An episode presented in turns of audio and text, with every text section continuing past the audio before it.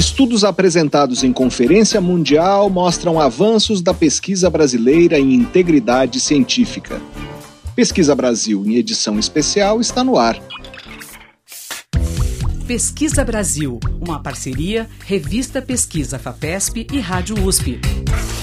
Apresentação Fabrício Marques. Olá, sejam bem-vindos ao Pesquisa Brasil, o programa de rádio e podcast da revista Pesquisa FAPESP. Eu sou Fabrício Marques, editor de política da revista, e no programa de hoje nós vamos falar sobre a participação de pesquisadores brasileiros na sétima Conferência Mundial sobre Integridade em Pesquisa, que aconteceu no final de maio na Cidade do Cabo, na África do Sul. Esse, aliás, é o tema da reportagem de capa da revista Pesquisa FAPESP deste mês, que está nas bancas. Os trabalhos apresentados na conferência mostram uma diversificação no Brasil da pesquisa em integridade científica. Estudantes e pesquisadores de estados como São Paulo, Rio de Janeiro e Paraná, e o Distrito Federal também, apresentaram estudos sobre a incidência de casos de má conduta científica no país, experiências com treinamento de boas práticas e esforços para garantir a confiabilidade de resultados de pesquisa. No programa de hoje, em edição especial, nós vamos conversar com três pesquisadores que estiveram na Cidade do Cabo. Nosso primeiro entrevistado é o odontologista Sigmar de Melo Rode, pesquisador da Universidade Estadual Paulista, Unesp, em São José dos Campos, e presidente da Associação Brasileira de Editores Científicos, a ABEC Brasil. Ele apresentou na conferência algumas das iniciativas da ABEC Brasil e vai compartilhá-las conosco. Uma delas foi um primeiro balanço de um programa de ensino à distância para aperfeiçoar a formação de editores de revistas científicas. Nosso segundo entrevistado é o cientista da informação Edilson Damásio, bibliotecário da Universidade Estadual de Maringá, no Paraná.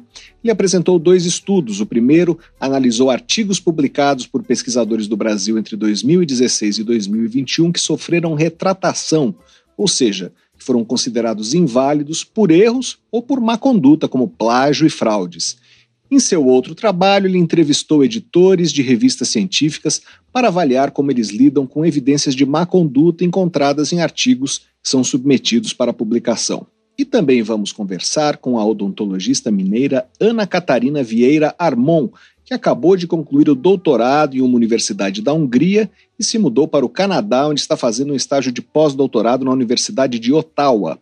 Um dos trabalhos que ela apresentou avaliou documentos, regulamentos e políticas de 60 universidades brasileiras sobre conduta responsável em pesquisa. Uma das suas conclusões é que as experiências ainda muito concentradas na região Sudeste são desiguais e heterogêneas e mais instituições precisam criar e adotar documentos normativos no Brasil. Você pode acompanhar o conteúdo de Pesquisa FAPESP e as novidades do Pesquisa Brasil nos nossos perfis nas redes sociais. Nós somos arroba pesquisa FAPESP no Facebook e no Twitter e no Instagram, arroba pesquisa underline FAPESP. E para ouvir o Pesquisa Brasil quando quiser, é só acessar revistapesquisa.fapesp.br ou então os principais agregadores de podcasts. Pesquisa Brasil, o programa de rádio da revista Pesquisa FAPESP. A sétima Conferência Mundial sobre Integridade em Pesquisa ocorreu entre 29 de maio e 1 de junho na Cidade do Cabo, na África do Sul. O evento reuniu cerca de 700 cientistas, gestores acadêmicos e estudantes de várias partes do mundo, participando presencial ou virtualmente. O tema principal da conferência foi a importância de promover colaborações internacionais mais equilibradas, respeitosas e diversas, a premissa é que as parcerias entre pesquisadores de países ricos e países pobres hoje são desiguais e, com frequência, desfavoráveis às nações em desenvolvimento. A conferência concentrou seu foco em casos de desigualdade que evoluem para situações claras de má conduta, nas quais cientistas de nações pobres não recebem reconhecimento de seu trabalho nas colaborações ou as comunidades locais deixam de receber benefícios tirados pelo conhecimento que elas ajudaram a produzir. Um exemplo de desvio ético discutido no evento é a chamada pesquisa de helicóptero, em que cientistas de países ricos visitam países pobres para obter dados de seu interesse e depois levantam voo, entre aspas, sem estabelecer colaborações respeitosas com colegas locais e muitas vezes privando-os de serem coautores de publicações e de patentes. Nós vamos conversar agora por Skype com o odontologista Sigmar de Melo Rode, professor da Universidade Estadual Paulista, Unesp, em São José dos Campos, e presidente da Associação Brasileira de Editores Científicos, a ABEC Brasil. Ele esteve na conferência da Cidade do Cabo, onde apresentou algumas iniciativas da ABEC Brasil sobre integridade científica. Uma delas é um programa de ensino à distância para aperfeiçoar a formação de editores de revistas científicas brasileiras.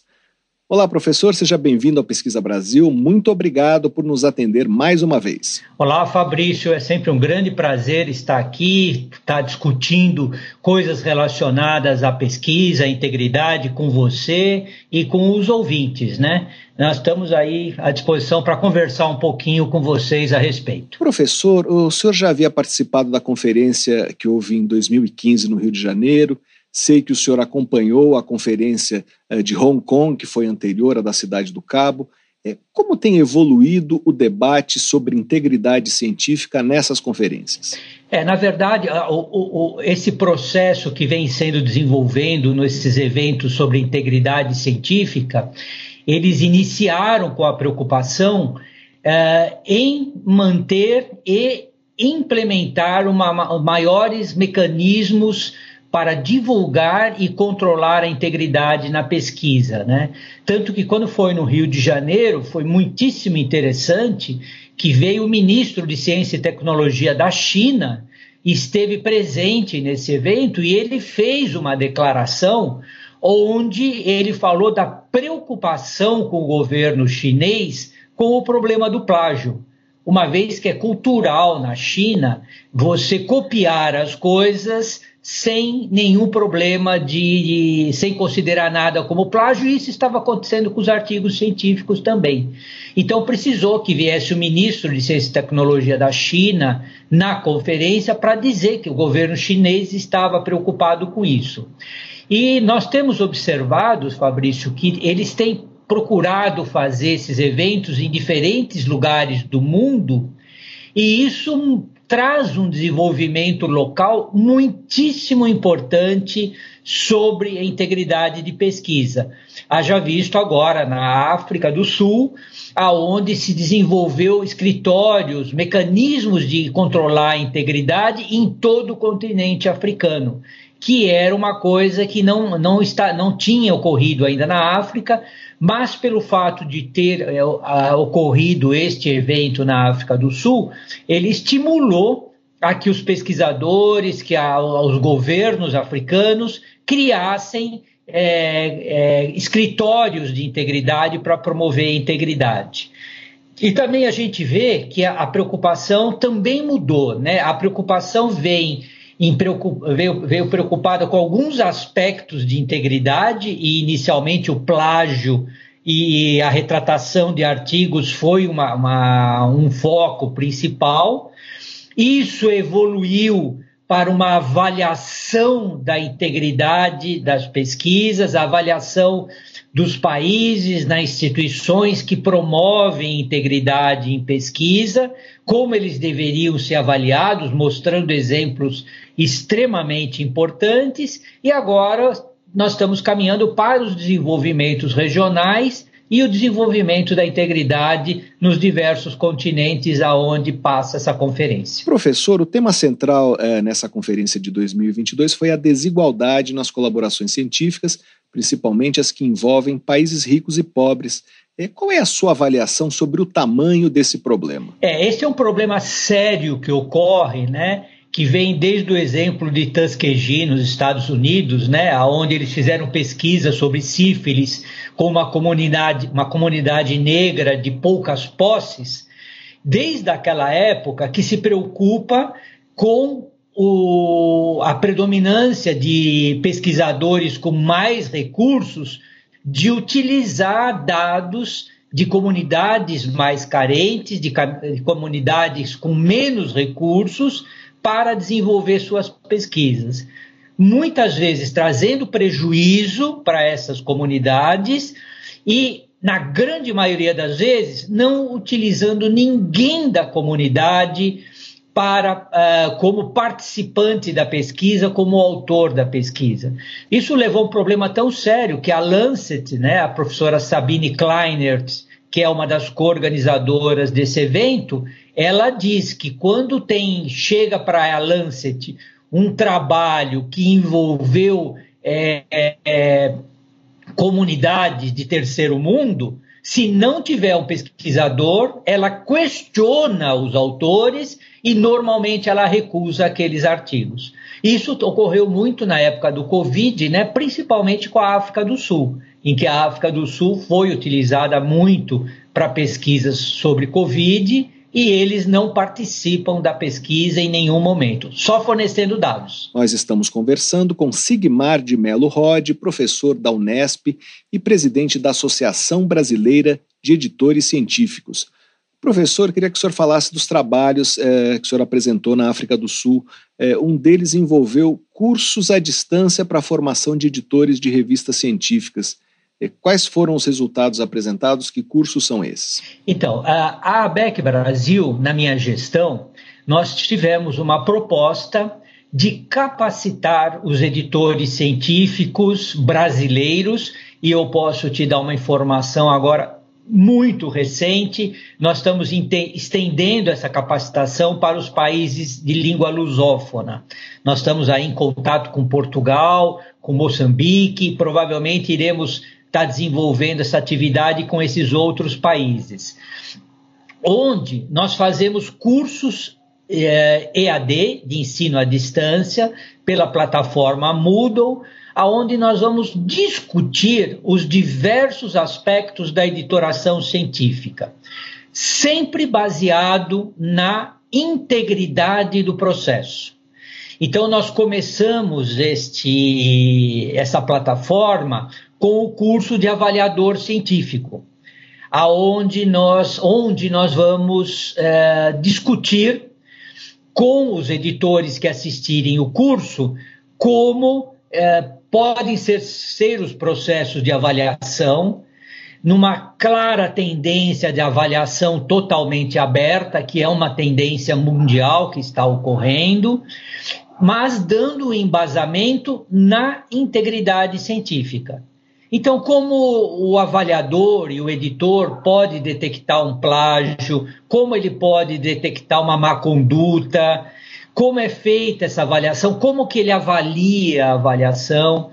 E com isso, nós vamos formar uma carteira de cursos. Nós estamos lançando agora, no mês de agosto, o curso de indexadores científicos.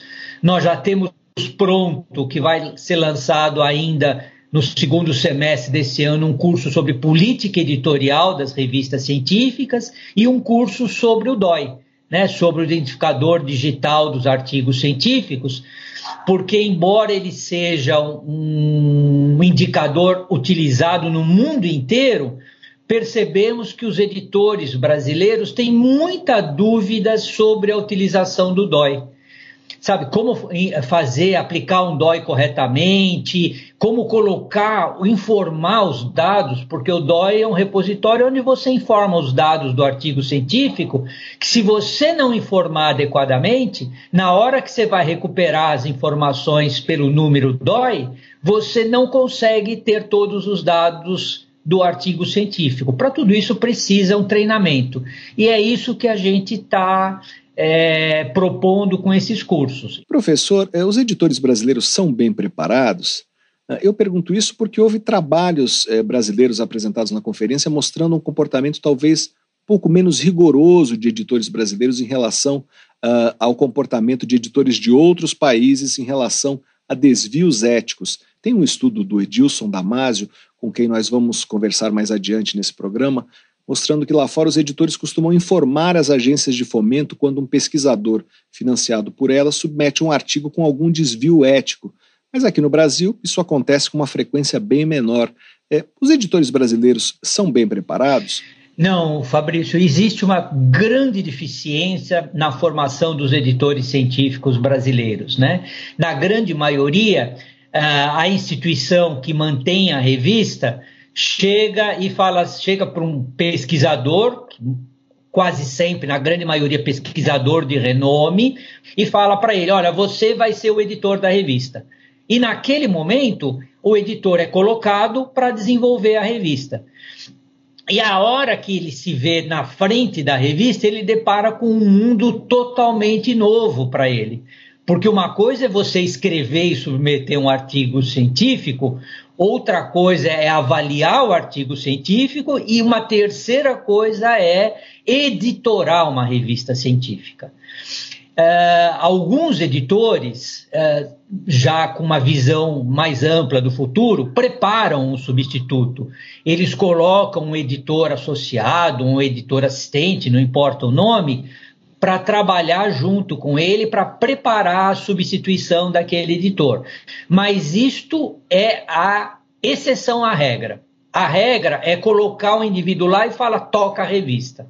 Essa é a preocupação que a, a ABEC tem, de a gente dar algumas maneiras para que quando a, a, o pesquisador assuma uma revista, ele tenha alguns cursos de formação para facilitar o seu trabalho. Isso não é exclusivo da Beckett, sabe, Fabrício? Os grandes publishers internacionais também fornecem esses cursos o nosso diferencial é que nós temos uma visão do parque editorial brasileiro que essas, esses grandes publishers normalmente não têm. Nós estamos conversando com Sigmar de Melo Rod, professor da Unesp e presidente da Associação Brasileira de Editores Científicos. É, professor, queria falar do outro trabalho que o senhor apresentou sobre o conceito de reciclagem de texto, é, em substituição ao conceito de autoplágio. Até que ponto, na sua avaliação, é possível tolerar que um autor reaproveite em um artigo científico trechos uh, de textos que ele publicou anteriormente? Então, é, é, é assim, Fabrício. É, o termo plágio ele virou um termo pejorativo no meio acadêmico. Então, quando você constata um plágio, mesmo que algumas vezes ele seja inocente, ele seja não intencional, ele virou uma atitude pejorativa. Então, com esse trabalho que nós estamos apresentando, nós estamos sugerindo que se elimine o termo autoplágio, né? Porque a gente é, estabelece que o plágio é quando você co copia um texto ou uma ideia de, de um, um outro trabalho e cite como sua sem referenciar. Quando você faz isso com o seu próprio texto, não deixa de ser um plágio. E você precisa continuar citando. Então, o que nós estamos propondo é que você use o termo reciclagem de texto para não ficar uma coisa é, tão agressiva como um termo antiplágio.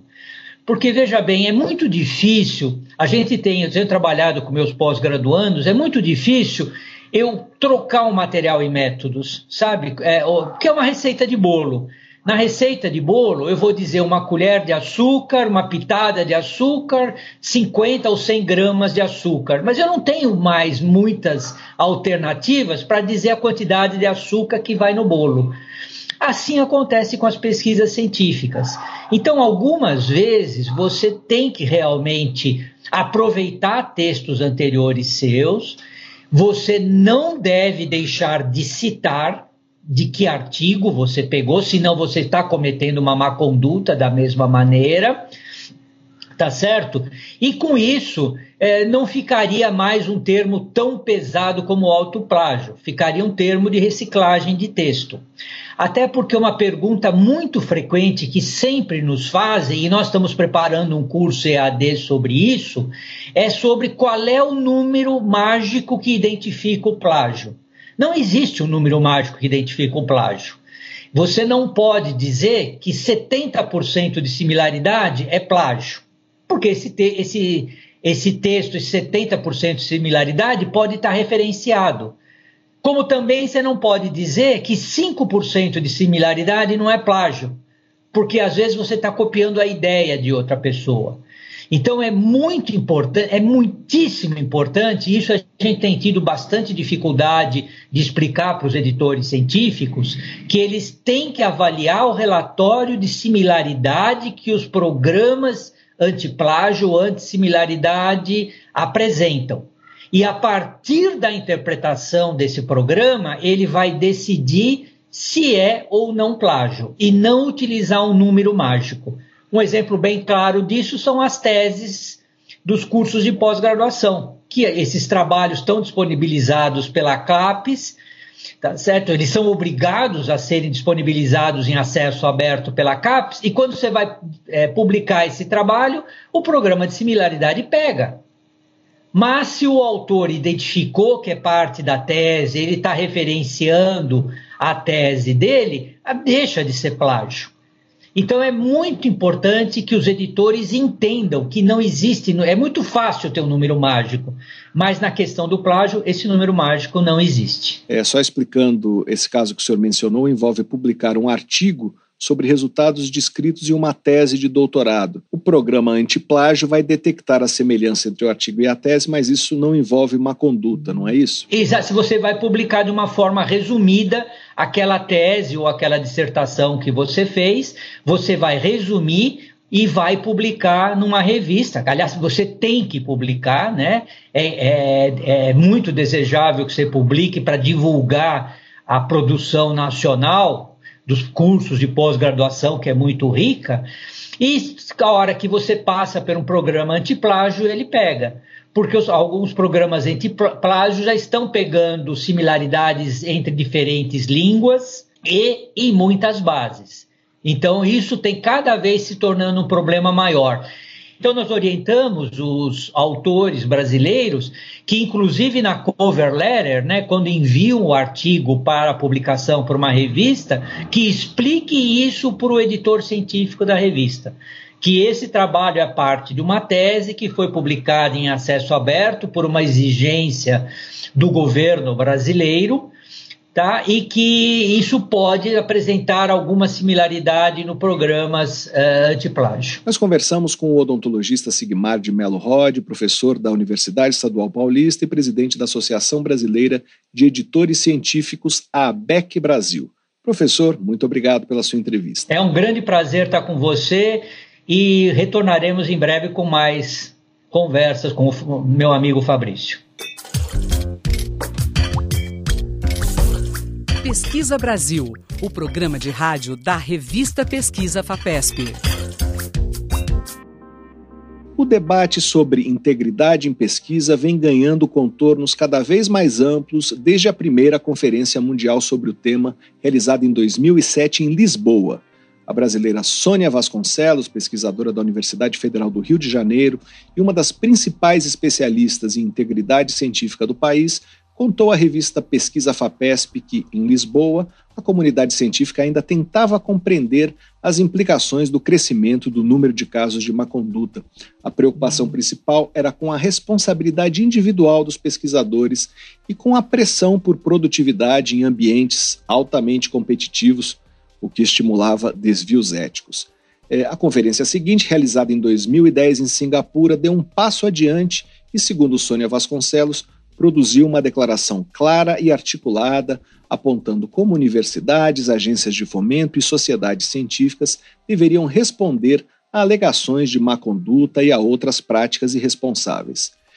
Em 2013, a Conferência de Montreal, no Canadá, chamou a atenção para conflitos éticos em redes de pesquisa colaborativas, relacionados, por exemplo, ao acesso desigual a recursos e equipamentos e à existência de noções diferentes de proteção de propriedade intelectual.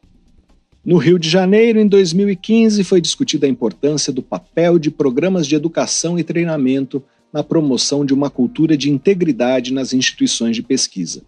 Em Amsterdã, na Holanda, em 2017, um dos temas quentes foi a chamada reprodutibilidade científica. Naquele momento, cresciam as preocupações sobre uma crise de confiança na ciência, porque vários resultados de pesquisa, especialmente nas ciências biomédicas, não se repetiam em trabalhos posteriores.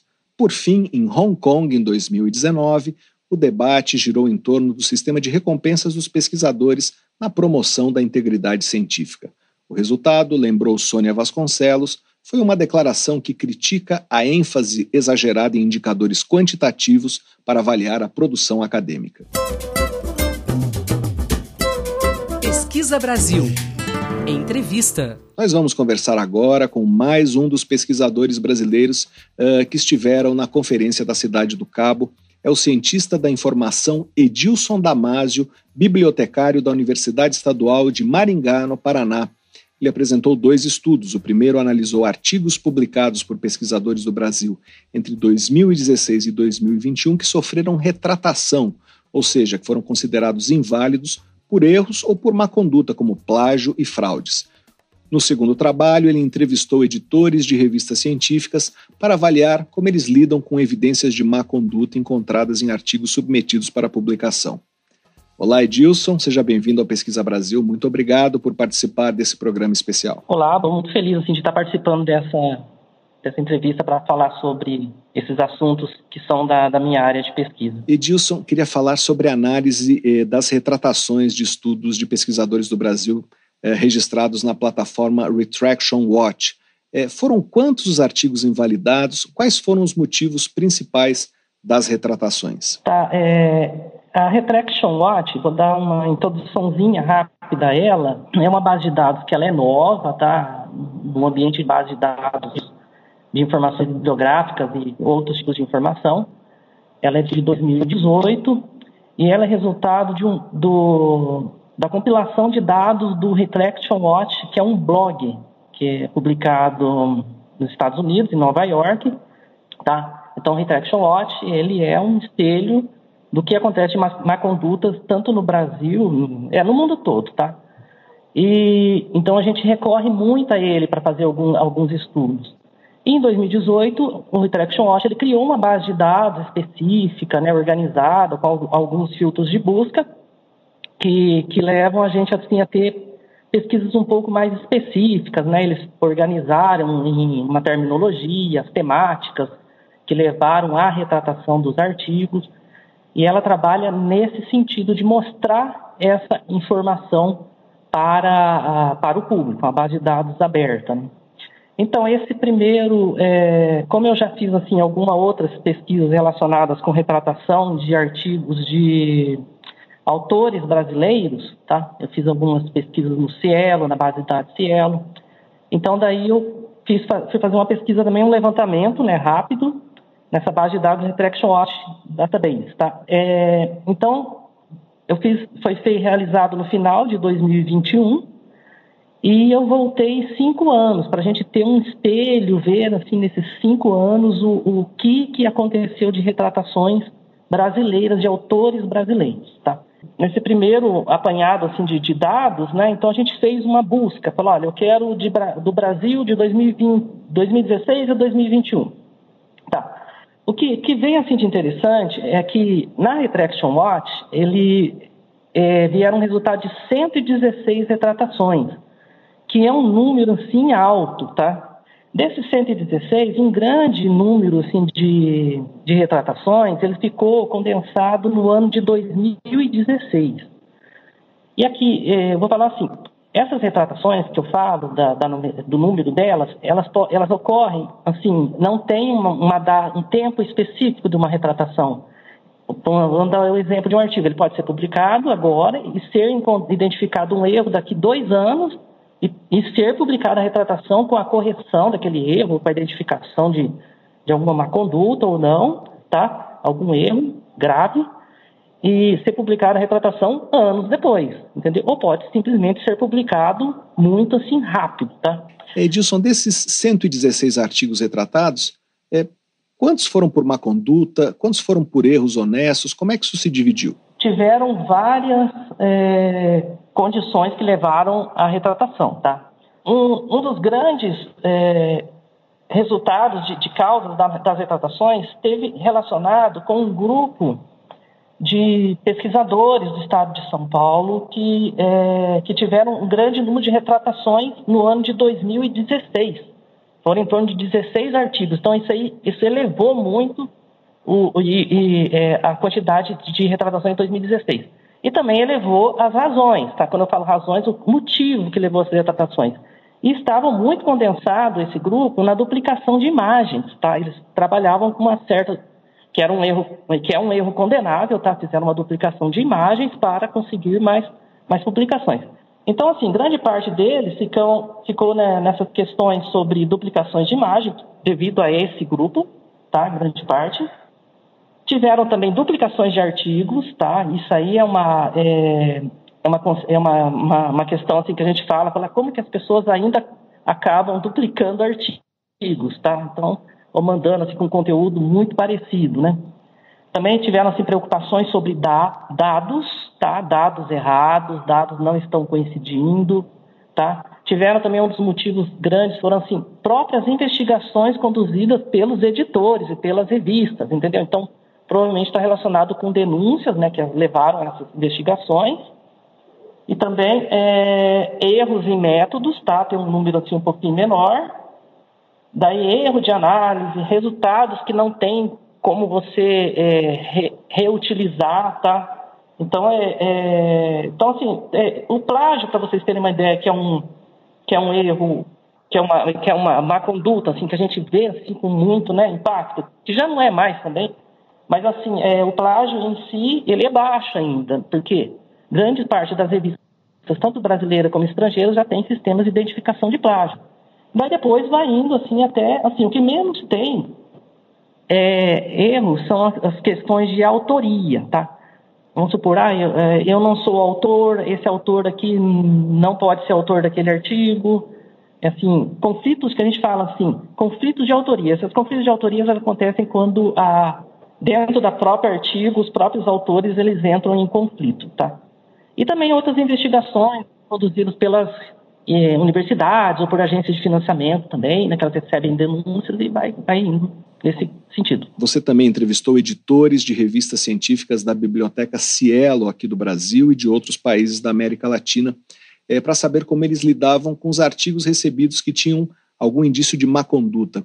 É, na comparação do Brasil com outros países, o que, que você encontrou? Assim, esse estudo, ele ele, assim, ele é resultado de, de, uma pesquisa de tese, né, que ela foi defendida em 2017, ela é recente ainda, um estudo grande, onde eu estudei assim, 8, é, 856 editores de revista Cielo, do Brasil, Chile, é, Cuba, Argentina e outros países da América Latina. Então existe assim uma diferença. Um dos, do, uma das questões que foram realizadas no estudo foi assim: é, durante os últimos dois anos, o que você editor, tá? Foram questionados os editores, vocês identificaram de mais condutas e qual que foi o procedimento que você adotou a partir do momento que você identificou a má conduta dentro da, da, da sua revista, tá? Então, assim, em grande parte, e, e nós pesquisamos, assim, foi definido, assim, três, três más, grandes más condutas, que a gente fala questões, assim, má condutas sérias, que foi plágio, fabricação de dados e falsificação de dados. Em inglês chama FFP, que é falsificação, é, fabricação, falsificação e plágio tá, de dados. E, é, tá, grande parte deles, tanto em plágio quanto em fabricação de dados ou de falsificação de dados, dos editores, tanto do Brasil quanto da América Latina, eles rejeitam o artigo na, na, no ato da submissão. Tá? Então, assim, se eles identificam, se os revisores identificam, eles rejeitam, tá bom? Só que o que acontece? Que, que eu consegui identificar que os autores da América Latina, eles rejeitam muito mais do que os autores brasileiros, os, os editores brasileiros, que as revistas brasileiras. Um dos motivos seria o quê? É, seria o que os editores brasileiros, eles já eles recebem, identificam algum erro, vamos supor, com relacionado a plágio, e devolvem também para, o, para os autores e pedem uma, uma correção, entendeu? Então, assim, mesmo tendo esses erros, os, os editores brasileiros ainda pedem uma correção. Os editores da América Latina, eles são, assim, muito mais muito mais ríspidos em, em, em cuidar dessa questão da, da má conduta científica, pelo, pelo que eu identifiquei na pesquisa. Porque eles fazem, é, assim, atitudes, né, eles tomam procedimentos um pouco diferentes do, dos brasileiros. Um deles seria, assim, que, que está forte nessa, nessa pesquisa, que eles fazem a, a denúncia, tá? Reportam ao financiador, tá? Um editor brasileiro que é, já não reporta ao identificador, ao financiador. Daí um, um, editor da América Latina, eles reportam aos financiadores. Pode ser que está relacionado com disputas, né, de, de, de, de com relação aos, aos, às questões de, de, subsídios, tá? Mas eles têm esse, esse, esse costume, diferente do Brasil, que, que é, é assim, vamos supor, você reportar ao financiador ainda é uma prática que praticamente não é realizada, tá? Assim, é somente é realizada uma retratação, ou é bloqueado para novas submissões. Nós estamos conversando com o cientista da informação Edilson Damásio, bibliotecário da Universidade Estadual de Maringá, no Paraná. Edilson, e qual é o problema de o editor eh, não avisar a agência financiadora? Eh, que reflexos isso pode ter? Assim, em grande, se a gente pensar assim em grande, né, um grande amplo, né, mundo assim da ciência, é o, o editor, é, o autor que ele comete uma má conduta e o editor identifica e não a, não comunica à instituição ou à agência de financiamento, no, ainda principalmente de uma má conduta grave, mas assim todas são graves, tá? Mas assim tem algumas que elas geram um, um, prejuízo muito grande na ciência. Vamos supor, dar um exemplo a falsificação de resultados de pesquisa, entendeu? Ou a fabricação de dados de pesquisa. Então, outros pesquisadores, eles vão utilizar isso, esses resultados, em outras pesquisas, entendeu? Eles vão citar esses resultados. Então, se aqueles dados estão incorretos, então geram um prejuízo muito grande e vai gerando erros em cadeia dentro do, da, da comunidade de, científica. Né? Então, assim, é, os editores em si, eles têm que tomar alguma atitude, tá? É, se eles identificam, comunicar. Normalmente os editores eles rejeitam o artigo, devolvem aos, é, aos autores, né?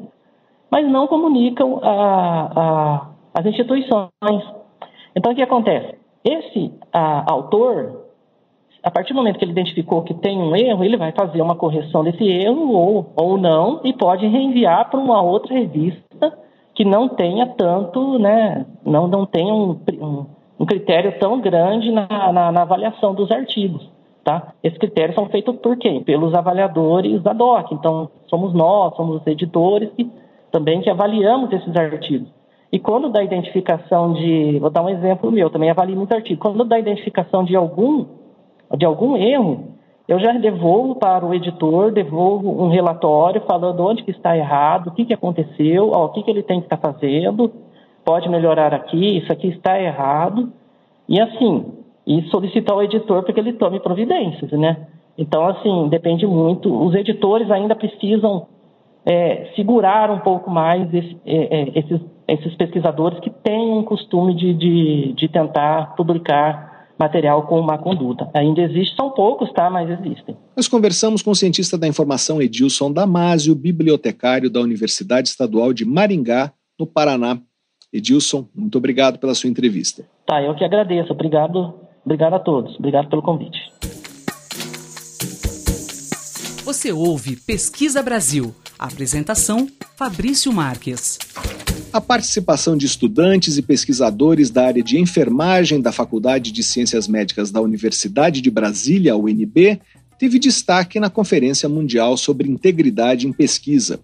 A mestranda Rafaela Stavale analisou a presença de escritórios de integridade e diretrizes de boas práticas em universidades e agências de financiamento do país. Das dez universidades examinadas, apenas quatro tinham comitês de integridade em pesquisa. Das cinco agências de fomento estudadas, todas adotavam diretrizes para práticas responsáveis, mas só três criaram instâncias institucionais para lidar com a questão. A FAPESP era uma delas.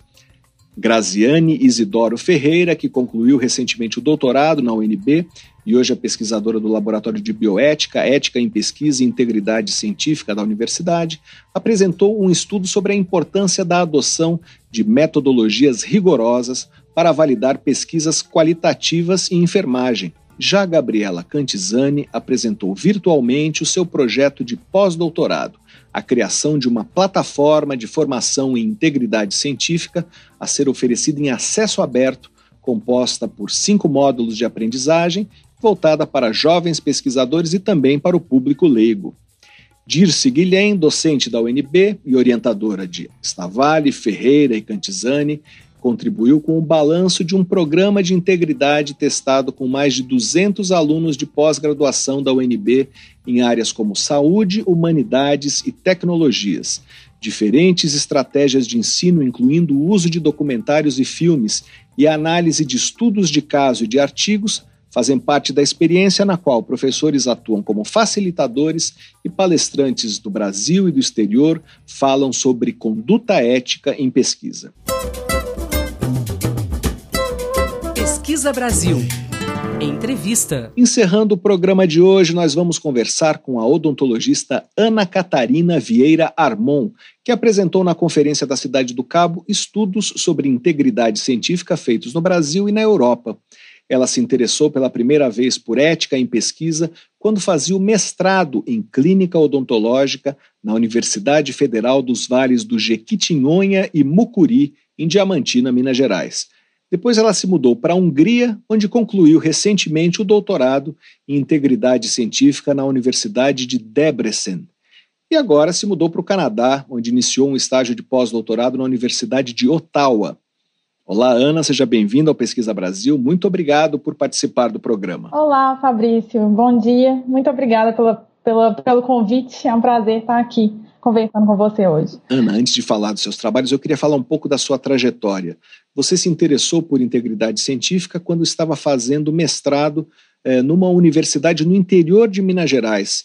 É, como foi o seu primeiro contato com esse tema? É, então, esse contato, na verdade, ele se iniciou pela ética em pesquisa. É, a Diamantina está numa região do, do Jequitinhonha que tem várias é, comunidades quilombolas e a gente sempre teve o interesse de como conduzir a pesquisa, principalmente de ensaios clínicos, é, com essas comunidades e qual seria a melhor abordagem. Então, eu comecei a estudar bastante sobre ética em pesquisa. E a integridade veio junto com essa parte e também pelo meu interesse em revisões temáticas, que eu comecei a estudar mais a questão da meta-pesquisa e da meta-ciência e como fazer ciência da melhor forma possível. Então, começou a partir deste momento mesmo. E aí você foi fazer o doutorado na Hungria. É, por que na Hungria? É, então, eu fui bolsista do Ciências Sem Fronteira em 2013 e passei um ano na Hungria e por conta disso eu, eu, mantive meus contatos e com os professores de lá e fui convidada para fazer meu doutorado lá assim que eu terminei o mestrado em Diamantina. Nós estamos conversando com Ana Catarina Vieira Armon, que está fazendo pós-doutorado em integridade científica na Universidade de Ottawa, no Canadá. Eh, Ana, falando agora sobre a conferência eh, na Cidade do Cabo, onde você apresentou trabalhos desenvolvidos ao longo do doutorado, não é isso? É, um dos trabalhos eu sei que foi sobre o Brasil. Você trabalhou com documentos, regulamentos e políticas sobre conduta responsável em universidades brasileiras. Que trabalho foi esse e a que conclusões você chegou? É, na verdade, é, esse trabalho não foi necessariamente parte do meu doutorado, mas eu achava muito triste não estudar sobre o Brasil lá, até porque eu tinha todas as ferramentas para fazer isso. E te, teve esse estudo e mais alguns outros estudos que em breve a gente vai publicar, que foram também com, com o Brasil. E ele tinha como objetivo realmente fazer um diagnóstico na questão do, das é, diretrizes, das políticas voltadas para a integridade em pesquisa. E a gente avaliou isso fazendo a análise de 60 universidades. Então, a gente coletou os documentos dessas universidades para ver realmente em qual situação o Brasil estava nessa questão de regulamentação e de política é, em relação à integridade em pesquisa. E o que vocês constataram? É, então, essa parte não é muito feliz, mas tem a parte boa também. A gente é, viu que, na verdade, poucas universidades têm diretrizes é, específicas na área de integridade de pesquisa. Grande parte delas, na verdade, tem muita coisa na ética, que é uma área muito desenvolvida no Brasil, é, até pelos órgãos é, federais, mas que a parte da integridade ainda é pouco explorada. Então, uma, um número muito pequeno das universidades tinha alguma, algum regulamento ou algum órgão regulador dentro das universidades né, abordando esse tema, mas grande parte das diretrizes são bem recentes, então a gente consegue ver que isso tem acontecido é, nos últimos anos, as universidades têm se interessado e, e, grupos de pesquisa na área de integridade no Brasil têm sido criados e, estão bem ativos no, no campo de pesquisa também. E a gente vê também que, nesse caso, o Brasil fica um pouco atrasado no, no, no, quesito de comitês de integridade em pesquisa. A gente tem os comitês de ética muito bem estabelecidos, muito bem regulamentados, e os comitês de integridade ainda são uma novidade. E comparado, por exemplo, com a Europa, já que quase todas as universidades têm um comitê de, de integridade em pesquisa. Mas eu acho que, por outro lado, a gente viu o impacto das agências fomentadoras de pesquisa, como é o caso da FAPESP e do CNPq, como é que esses órgãos eles têm a capacidade de estimular é, a regulamentação por parte das universidades e qual é a importância, do, né, o papel das agências neste processo. E, bom, eu acredito que, que a gente está no caminho certo e a gente está caminhando para uma forma de harmonização maior das diretrizes, mas grande parte concentrada no Sudeste, é, a gente não encontrou nenhuma universidade no Norte, com qual, qualquer é, referência à integridade. Então a gente vê que realmente essa, essa harmonia ainda não, não existe, infelizmente. É, quando você fala da FAPESP do CNPq, você está se referindo ao Código de Boas Práticas da FAPESP, é, o CNPq também tem documentos nesse sentido. É, esses documentos inspiram ações nas universidades, é isso? Exatamente.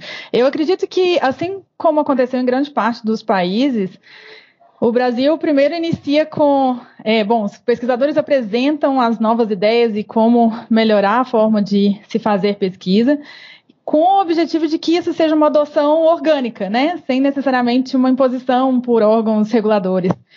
E isso, infelizmente, como é a realidade em qualquer outro país, isso não é adotado facilmente, existe uma resistência muito grande.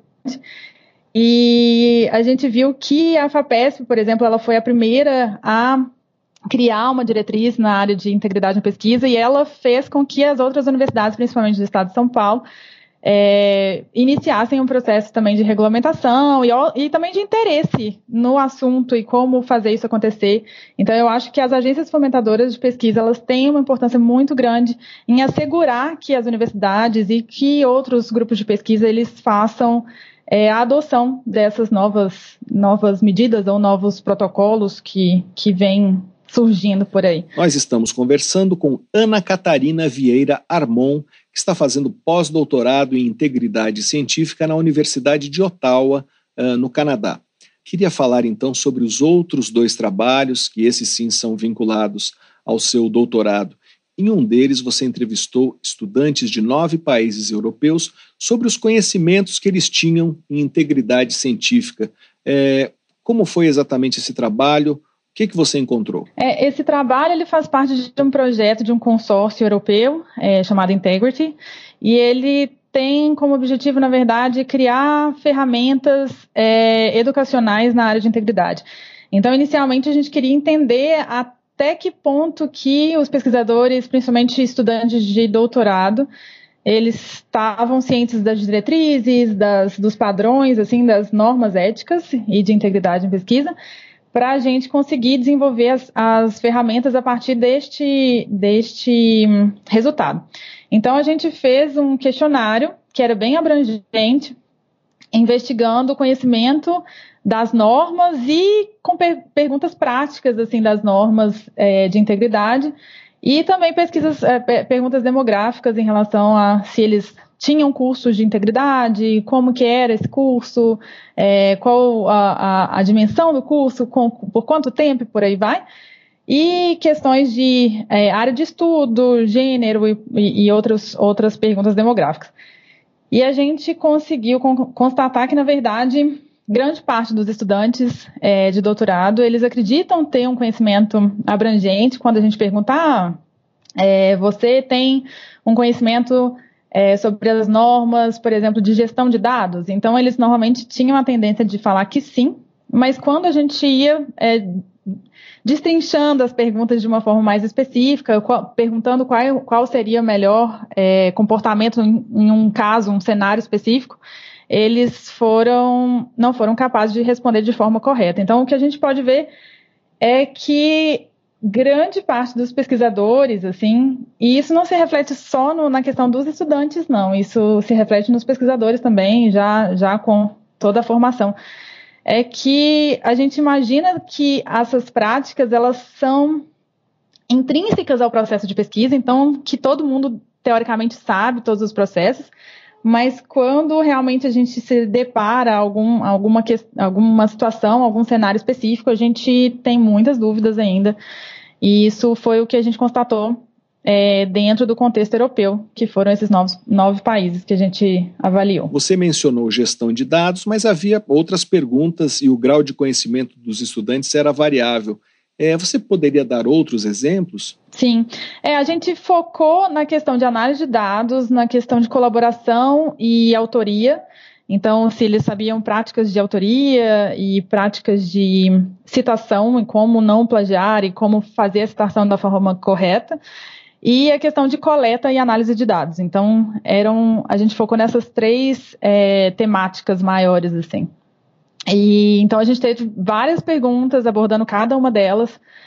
E foi, foi de uma forma geral, é, é, era essa a nossa conclusão. Foi essa a nossa conclusão. E esse resultado vai balizar alguma ação desse projeto?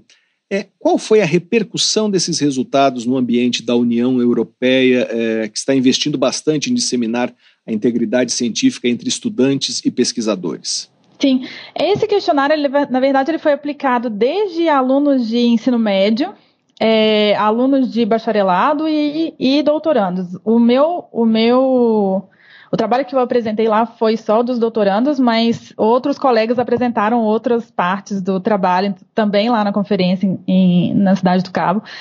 E o que a gente fez foi, a, a, diante dos resultados, é, cada um dos grupos de trabalho desse projeto, que é um projeto muito grande, incluindo vários pesquisadores, cada um deles é, desenvolveu um método para é, ensinar, orientar é, os estudantes em relação à integridade em pesquisa, mas com um sentido de empoderamento dos estudantes para que eles sejam capazes de determinar o que é certo e o que é errado. Então, esse era o, o principal objetivo. No, neste caso, os, é, de acordo com esse é, resultado, o, a, a, tiveram algumas ferramentas, na verdade, que foram criadas para alunos de doutorado, é, como workshops e, e, cursos online que estão disponibilizados ou que serão disponibilizados em breve. E para alunos de é, bacharelado, por exemplo, a gente criou joguinhos, é, jogos de dilemas, assim, e que eles tinham que determinar o que seria certo ou não. A gente buscou uma, uma abordagem um pouquinho mais de games, assim, para ver se ficaria um pouco mais interativo. Ele tem o objetivo de ser uma ferramenta a mais no ensino, não como ensino único, mas uma ferramenta a mais é, para a integridade. E também para alunos de, de ensino médio também tiveram vários outros, outros tipos de curso. E todos eles estão disponíveis é, para o público de uma forma geral porque o projeto se encerrou agora, no dia 30 de junho, então todos eles estão sendo é, disponibilizados no site e tudo mais. Qual é o então, site? Então, esse é o site do Integrity, que é Integrity, eu acho que é H2020, mas ele vai ser desativado porque o, o projeto está acabando e todos eles vão ser colocados no Embassy of Good Science, que é aquela plataforma é, criada também pela, pela Comissão Europeia, no qual eu sou cofundadora da plataforma também. E hoje todos os projetos de integridade em pesquisa que é, forem financiados pela Comissão Europeia têm que vão usar essa plataforma como repositório oficial nessa, nessa temática. O site é o Embassy Science, é isso? Embaixada e Ciência em inglês. Isso, esse mesmo. Aí lá tem vários recursos, cursos é, disponíveis, os documentos também estão sendo é, depositados lá, então é, é, uma plataforma que a gente espera que seja bastante rica, assim, no sentido de, de de prover mesmo os documentos e, e, e materiais educacionais necessários para orientação e integridade em pesquisa. Nós estamos conversando com Ana Catarina Vieira Armon, que está fazendo um pós-doutorado em integridade científica na Universidade de Ottawa, no Canadá. É, Ana, falando agora do terceiro trabalho que você apresentou, é sobre a percepção de pesquisadores, é sobre o clima de integridade nas suas instituições, são instituições europeias. É, a percepção dos pesquisadores início de carreira foi mais negativa, é isso? É, esse trabalho, na verdade, ele foi um questionário também. Ele, a gente usou dois instrumentos. Um instrumento chama Source, e ele avalia o, o, o clima de integridade em pesquisa. E a gente usou um outro instrumento que avalia a pressão de publicação é, porque a gente tinha que o objetivo é exatamente fazer um diagnóstico também. Nesse caso foi dentro da Hungria, mas a gente também desenvolveu essa pesquisa no Brasil, que tomara que a gente publique em breve. Ele já está em, em processo. E ele foi aplicado para todos os pesquisadores, na verdade. Então, ele foi aplicado para é, alunos de doutorado, para pós-docs e é, professores assistentes ou qualquer um envolvido em pesquisa, e também para professores já seniors ou, ou professores já com a carreira avançada. E o que a gente conseguiu ver é aqui a percepção de integridade em pesquisa entre é, a gente tinha como objetivo ver a diferença dessas percepções entre campos de pesquisa e entre é, níveis de carreira, né, e, entre os pesquisadores. E o que a gente viu é que existe sim uma diferença entre campos de pesquisa. Obviamente, tem campos que têm um conhecimento maior, por exemplo, na área de dados, já que isso é mais familiar para eles. Outros têm mais na área de é, por exemplo, de, de, de, escrita e como que essas normas funcionam, se as normas são mais adotadas, se são menos adotadas, as relações também entre os supervisores, as relações de trabalho, como é que funcionam, as relações com a universidade. Então, existe de fato algumas diferenças entre campos de pesquisa, mas elas não são é, tão relevantes quando a gente imagina que não houve um padrão entre todas elas. Não foi, por exemplo, a medicina se destacou em todos os casos, ou o direito se destacou em todos os casos, na verdade foi bem variável, então a gente consegue ver que é, é importante que as universidades investiguem isso para identificar as fraquezas e uh, os pontos fortes de cada departamento para ver onde vai atuar melhor. Mas os nossos resultados mostraram também que os é, pesquisadores em início de carreira, eles têm uma percepção mais negativa, é, tanto no clima de integridade quanto na, na pressão de publicação, mostrando mesmo a necessidade das universidades prestarem um pouco mais atenção nesses pesquisadores e ver como que eles podem estar mais envolvidos é, com os recursos que as universidades podem é, providenciar em relação à integridade de pesquisa, também diminuindo a pressão de publicação, que a gente sabe que isso é uma moeda de troca na ciência e como que a gente vai revisitar essa moeda de troca, já que isso também tem sido muito discutido. Então a gente consegue ver que houve realmente essa diferença dos pesquisadores de início de carreira comparado com professores e tudo mais. Eu acredito que esse resultado é difícil de determinar ele assim, porque tiveram várias escalas e cada escala determina uma coisa, mas a gente consegue ver que, por um lado, eu, eu acho que os pesquisadores já é, que já estão bem estabelecidos, um, uma parte deles busca de forma intensa se atualizar em relação aos novos métodos, em relação às novas discussões dentro do ambiente da pesquisa, mas uma parte tem uma resistência muito grande. Então, quando a gente compara eles com os de início de carreira, que estão um pouco, talvez, um pouco mais é, cientes das, das discussões atuais, eu acho que as percepções podem ser realmente muito diferentes. E isso é uma coisa que a gente vê também de resistência mesmo, de adoção, de novas práticas e por aí vai. Essa percepção mais negativa dos que estão em início de carreira revela que eles estão mais vulneráveis a pressões para aumentar a produtividade uh, e podem cometer mais uh, deslizes éticos. É, como você avalia esse resultado? Tanto, tanto esse eh, primeiro questionário quanto o segundo, eles tiveram estudos que relacionaram eles com a probabilidade maior de se cometer má conduta em pesquisa. Então, isso ainda é muito questionável, porque ainda não. É, se a gente combinar todos os estudos que tentaram avaliar essa associação, é, a gente não tem uma, uma, resposta definitiva ainda. Eu espero que a gente consiga determinar isso um pouco mais é, à frente. Mas, de uma forma geral, sim, eles são mais vulneráveis, é, eles têm menos, é, menos orientação nesta área especificamente. Então, a gente vê que as relações entre supervisores e supervisionados é um pouco conflituosa e como é que isso pode influenciar.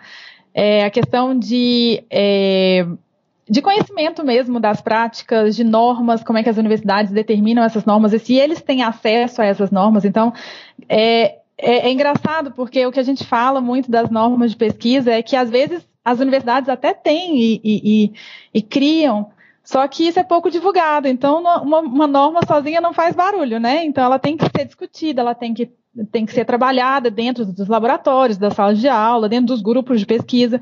Então, o que a gente vê é que os, os é, pesquisadores de início de carreira, eles não, não acreditam que isso tem sido feito. E, e isso pode, de fato, ter um, um, um resultado pior no, na, na, questão de vulnerabilidade mesmo. É, para má conduta em pesquisa, por exemplo, ou para práticas questionáveis de pesquisa. O que não significa que os pesquisadores em, em carreira avançada não, não façam a mesma coisa. Talvez não estão sabendo que estão fazendo errado, na verdade. Ana, qual é o foco é, do seu estágio de pós-doutorado na Universidade de Ottawa, no Canadá? Eu estou fazendo é, o pós-doc, que começou desde o dia primeiro, então, na verdade, estou na minha primeira quinzena.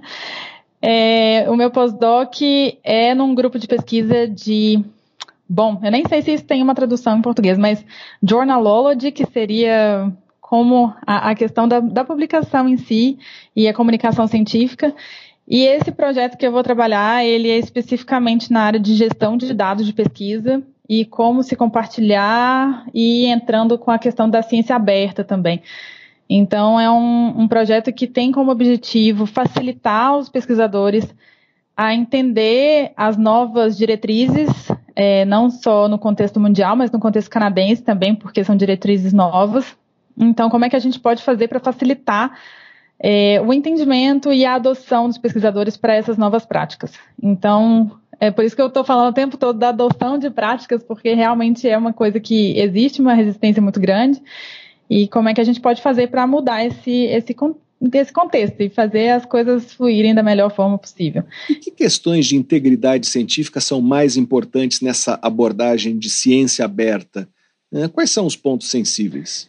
É, é bom, a, a, ciência aberta e a questão do, do, manejo e a gestão dos dados, ela vem muito com o objetivo de aumentar a reprodutividade das pesquisas, a democratização também do conhecimento, então fazer com que todo mundo tenha acesso àquele conhecimento que, que de grande parte é feito com dinheiro público em qualquer país e como fazer isso da melhor forma possível, facilitando o, o, reuso daqueles dados, facilitando as pessoas de terem acesso a tudo aquilo e de forma da melhor forma é, possível e, e, e, confiável, né? Então isso aumenta o escrutínio da comunidade científica e também da, de qualquer é, cidadão científico que, que, queira ver isso. Então o, o objetivo das novas diretrizes é justamente melhorar é, fazer com que isso seja adotado. É, é bom, no, na, em, na cidade do Cabo isso foi muito discutido sobre como o campo de pesquisa na, da integridade ou da metaciência, ele tem realmente descoberto muitas coisas e, e proposto muitas é, é, ideias e práticas, e daí a gente tem que ter a, a, a adoção assegurada por órgãos de fomento ou por órgãos reguladores. Então, os pontos mais sensíveis nesse caso são realmente é realmente a adoção das, das, das novas práticas. Por exemplo, no caso do contexto canadense, a agência financiadora de pesquisa, é, que é uma triagência que financia todas as pesquisas lá, lançou agora uma diretriz que determina que todos os projetos financiados pela agência tenham um plano de gestão de dados, por exemplo, e como é que você vai fazer o compartilhamento daquela pesquisa de forma ética, levando em consideração tudo. E o que a gente vê, por exemplo, é que essa implementação foi feita esse ano, e grande parte dos pesquisadores não tem conhecimento de como eles vão fazer isso, e, e, e bom, tem que realmente estar se atualizando, e a gente sabe que é, grande parte dessas práticas ela é vista como mais uma coisa para se fazer. Então a gente já faz ciência, já faz pesquisa, já dá aula, já orienta né, estudantes e ainda assim a gente ainda tem que estar sabendo como é que vai adotar tudo e como fazer é, a deposição de dados, como é que a gente vai compartilhar isso, e tem que inclusive saber de TI. E, bom, é, é, exige-se muito dos pesquisadores de uma forma geral.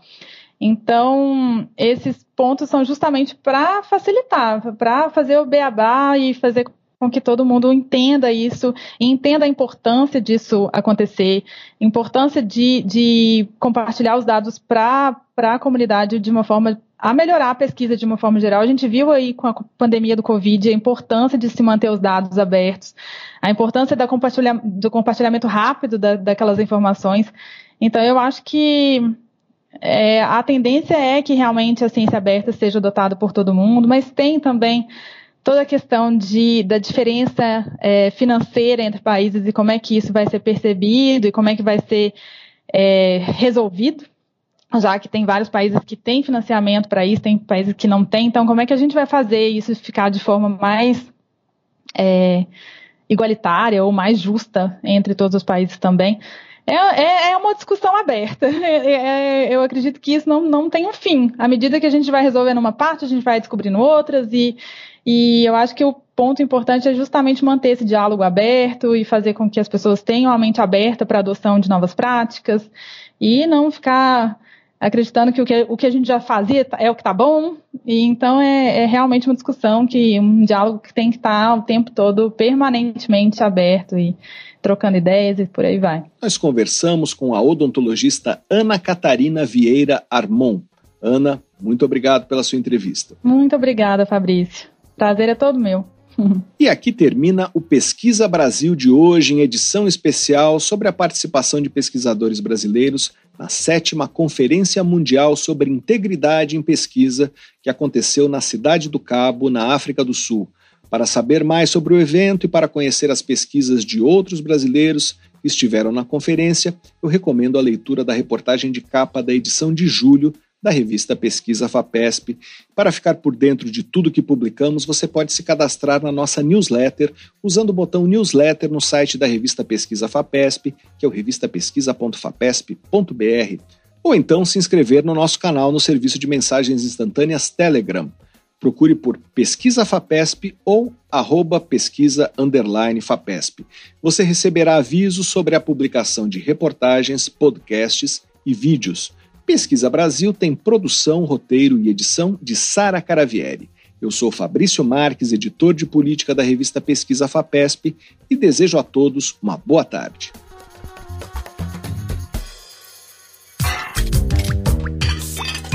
Você ouviu Pesquisa Brasil uma parceria da revista Pesquisa FAPESP e Rádio USP.